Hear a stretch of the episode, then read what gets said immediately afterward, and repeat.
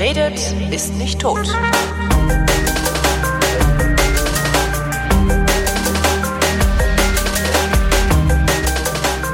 Willkommen zum Geschichtsunterricht einer Koproduktion von DLF Nova und der Vrindt und aus Köln zugeschaltet ist wie immer Matthias von Hellfeld und das Intro geht viel zu schnell aus, da muss ich noch mal ein bisschen nachjustieren. Hallo Matthias. Ich grüße dich.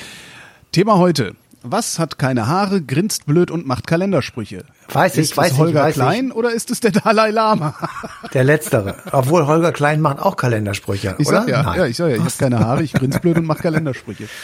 Nee, also ähm, Kalendersprüche produziert in großem Umfang der Dalai Lama und ich hoffe, dass ich jetzt niemandem auf den Schlips trete, der ihn toll findet. Ich finde ihn auch toll. Ich habe ihn tatsächlich mal erlebt ähm, auf einer Konferenz in Wien und äh, habe dort einen sehr, sehr freundlichen ähm, netten, den Menschen zugewandten, interessierten Menschen kennengelernt, der aber tatsächlich immer das Gleiche geantwortet hat. Also der hat immer irgendwelche buddhistischen Sprüche mit vor sich gehaltenen Händen von sich gegeben, dabei tatsächlich nett gegrinst und äh, alle Leute waren beglückt. Und ich habe mir dahinter gedacht, komisch, irgendwie ist das auch alles Käse, weil äh, das bringt ja auch nichts. Also so, hatte ich mir so, da war ich aber noch ein bisschen jünger. Ähm, und aber irgendwie übt der Typ eine große Strahlkraft aus. Ähm, der guckt dich mit so ganz, ganz wachen, oder hat er damals, mit ganz wachen Augen an und nimmt sich sofort in deinen Bann. Also der hat es irgendwie drauf, dass man, wenn man ihn anguckt, wenn man ihm spricht, guckt man ihn auch immer an, weil man das so interessant findet, also wenn man so ein bisschen aufgeschlossen ist. Und äh, da merkt man dann, okay, der Typ zieht sich sozusagen in dich rein oder er zieht dich in sich rein, wie du immer das ähm, meinen oder sehen willst. Und was er eben von sich gibt, das ist tatsächlich alles äh, friedensstiftend und Sinnsprüche, aber ähm, er, er tut niemandem was. Das finde ich dann das, das Gute an ihm. Er ist der einzige große Führer dieser Welt, der auf gar keinen Fall äh, einem Krieg das Wort reden würde und der also Gewalt abschwört und eben ähm, sich dann lieber zurückzieht, wie er ja auch ähm, bewiesen hat in seinem Leben. Das ist nämlich auch der Grund, weswegen wir über ihn reden, weil er 1959 ähm, fliehen musste vor den Chinesen, äh, die also Das ist ja eine super PR für einen selbst, ne? wenn die Chinesen über dich herfallen. Naja, also er, hat, hätte gut darauf verzichten können, glaube ich. Aber ähm, Tibet liegt ja in Zentralasien, auf dem zentralasiatischen Hochland. Deswegen wird es ja auch gerne das Dach der Welt genannt. Und es ist immer schon ein Zankapfel gewesen, sage ich jetzt einfach mal, ähm, in globalen Konflikten, äh, die ganz woanders stattgefunden haben, die aber dadurch, dass eben alles globalisiert war, eben auch bis nach Tibet, also auf das Dach der Welt gekommen ist. Und der erste oder der einer der wichtigsten, den sie ähm, verwickelt war, war der zwischen Briten und Russen die äh, am Ende des 19., Anfang des 20. Jahrhunderts etwas betrieben haben, was die Historiker The Great Game bezeichnen. Dieses große Spiel ähm, ging um Einflusszonen in Zentralasien ähm, und im Grunde genommen wollten die Briten am Anfang des 20. Jahrhunderts versuchen, den russischen Einfluss dort einzudämmen. Nochmal ganz kurz äh, so für den Hinterkopf. 1905 gibt es die erste Revolution in Russland gegen den Zaren. Äh, Lenin war da auch schon mit am Rande dabei, die scheiterte und 1917 gibt es dann die richtige Revolution, die ähm, sozusagen Erfolg hat und der Zar hat immer versucht oder der, die russische Regierung hat immer versucht, diese Bewegung, die da in einer äh, Welle immer wieder auf sie zukam, diese innenpolitischen Oppositionsbewegungen durch außenpolitische Erfolge und Eskapaden sozusagen zu überspielen und auch einzudämmen und deswegen war also Tibet ähm, sozusagen als Nachbarland zu China oder als Teil von China, je nachdem, wie man es sieht, natürlich ein Ziel, was sie gerne sozusagen besitzen würden. Und ähm, um dem entgegenzukommen in diesem Great Game, also in dem globalen Spiel um Macht und Einflusszonen, marschierten im November 1903 britische Truppen in Tibet ein.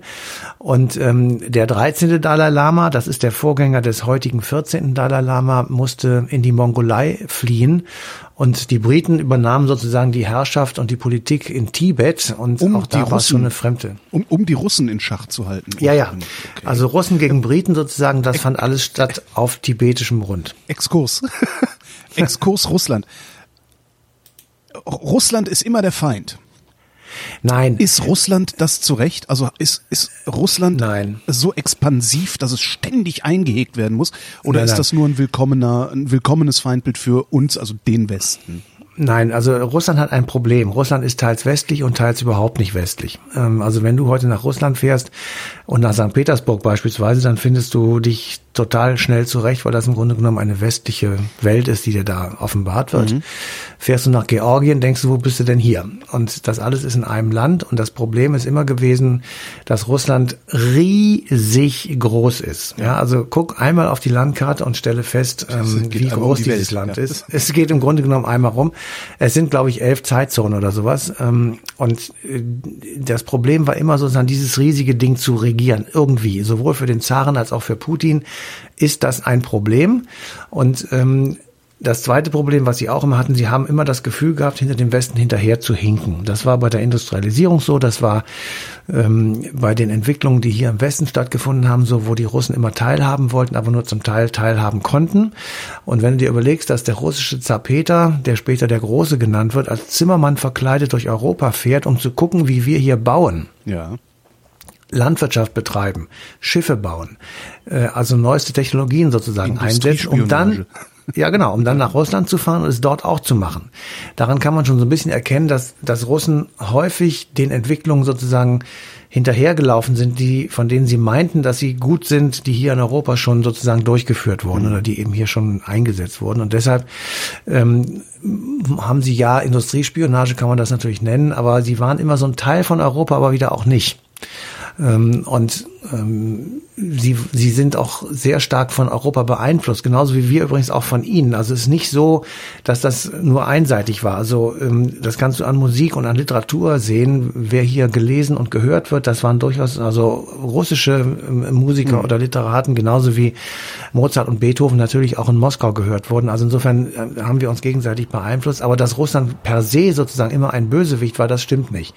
Es wurde es tatsächlich durch die kommunistische oder bolschewistische Revolution von äh, Lenin, ja. weil damit sozusagen der Gegenentwurf auf einmal sich in einem klar, Land manifestiert ja. hat. Das war klar. Aber davor war der Zar einer von fünf europäischen Großkönigen oder Großkaisern, Russland war eine Großmacht, die äh, vom Wiener Kongress und äh, allen weiteren Konferenzen ähm, immer mit dabei war, äh, die allerdings auch immer versucht hat, ihren Einfluss auszuweiten, wie die anderen auch. Also es war im Grunde mhm. genommen äh, war das einfach Großmachtspolitik, die ähm, natürlich an die Grenzen stoß, stieß, wo sie mit der Großmachtpolitik eines anderen Großmächtigen äh, zusammenkam. Und das war eben in diesem Falle ähm, die Einflusszone, die also, ich sag mal, ähm, den globalen Konflikt dann in Zentralasien in irgendeiner Form mhm. widerspiegelte. Und dann hast du dann noch das China dazu.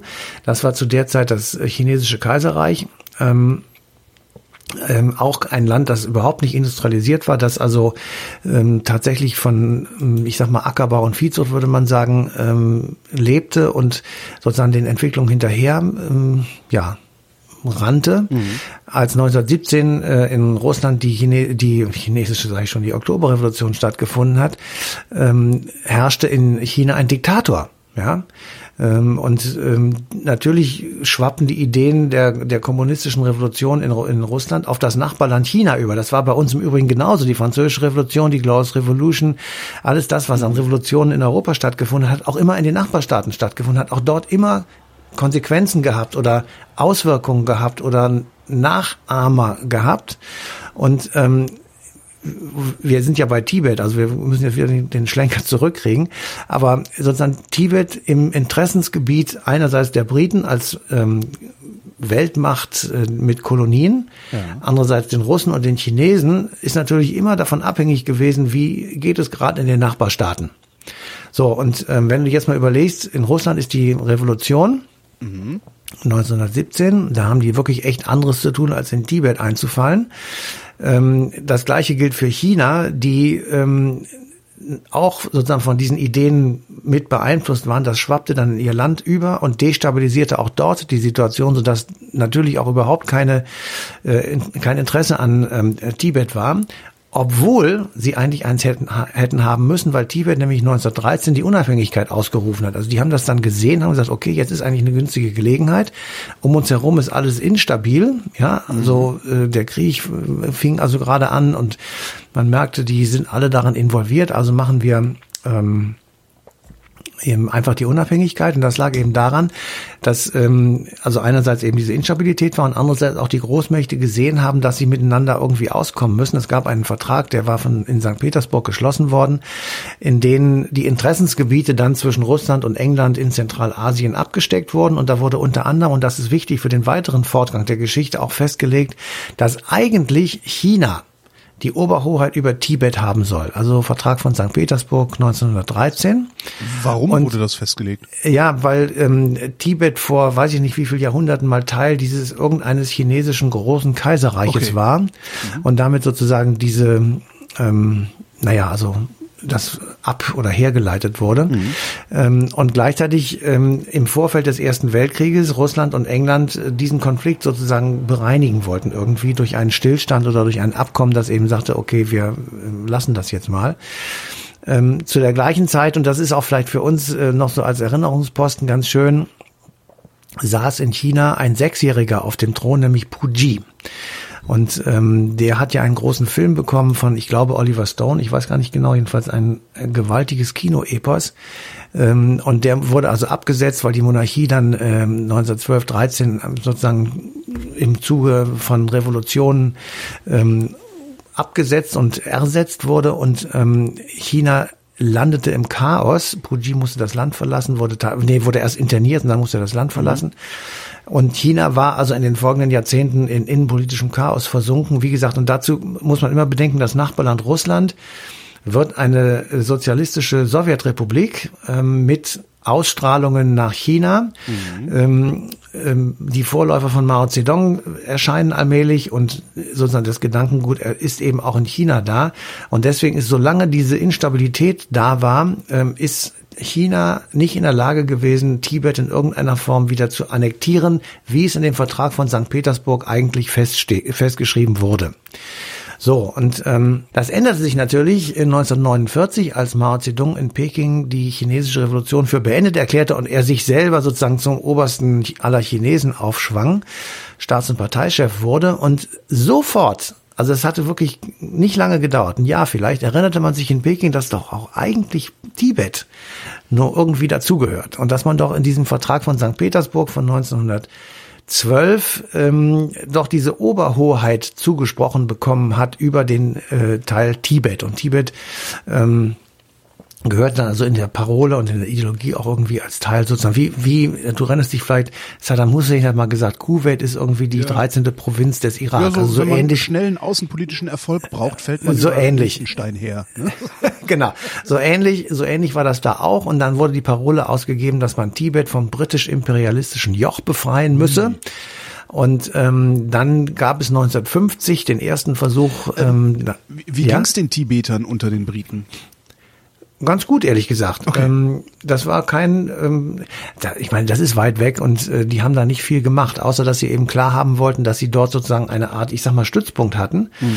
ähm, falls irgendwie das mal notwendig werden sollte. Also im, im Grunde genommen ähm, war das für, für die Tibeter, ähm, die ja unabhängig waren, also die, die hatten zwar so eine Art Zusammenhang irgendwie mit, mit Großbritannien, aber sie waren ein unabhängiger Staat bis 1951. Mhm. Ähm, und 1950, äh, jetzt komme ich wieder auf die Chinesen und auf Mao Zedong zurück, ähm, gab es ja die Volksbefreiungsarmee in China, die chinesische Volksbefreiungsarmee. Und ähm, die marschierte 1950 in Tibet ein und ähm, da kann man sich natürlich vorstellen, dass wenn also die Chinesen loslaufen, dass dann die vermutlich schlecht organisierten ähm, und hoffnungslos unterlegenen Tibeter ähm, äh, ja sofort kapitulieren müssen, um also weiteren Schaden von Land und Leuten abzuhalten. Und dann fingen die an zu verhandeln und nach ein paar Monaten war man sich einig, ja, ähm, es gibt ein Autonomieabkommen zwischen ähm, Peking und Lhasa, also zwischen den Tibetern und den Chinesen, mhm. das vor allem den Tibetern Religionsfreiheit zusichert. Dazu muss man ja wissen, dass also die kommunistische Ideologie, die Mao Zedong verfolgte, in China atheistisch war. Ähm, mit Religion nichts am Hut hatte und äh, die Tibeter sozusagen darauf dringen mussten und auch gedrungen haben, dass sie eben ihren Buddhismus weiter frönen konnten, dass die Chinesen das nicht in irgendeiner Form äh, torpedierten. Ah. Und als Gegenleistung sozusagen war dann äh, der Dalai Lama, der heute noch amtiert, also der 14. Ähm, der hatte seit 1950, ähm, im November war das, glaube ich, wurde ihm die weltliche Führungsmacht auch übertragen. Das ist ja bei den Tibetern immer so eine Kombination zwischen geistlicher und weltlicher Führung. Und 1950 im November äh, wurde ihm also auch die weltliche Führung übertragen, die er vor ein paar Jahren wieder abgegeben hat. Also so lange hatte er sie inne. Und deswegen fuhr dann also der amtierende Dalai Lama, das war der heutige noch, damals ähm, sozusagen in offizieller Mission des Öfteren nach China, des Öfteren nach China und brachte Mao Zedong Gastgeschenke und lobte ihn sozusagen als ganz überschwänglich als den großen Führer Chinas. Und damit versuchte er natürlich, ähm, ich mal ein gutes Wetterchen zu machen zwischen den beiden Staaten.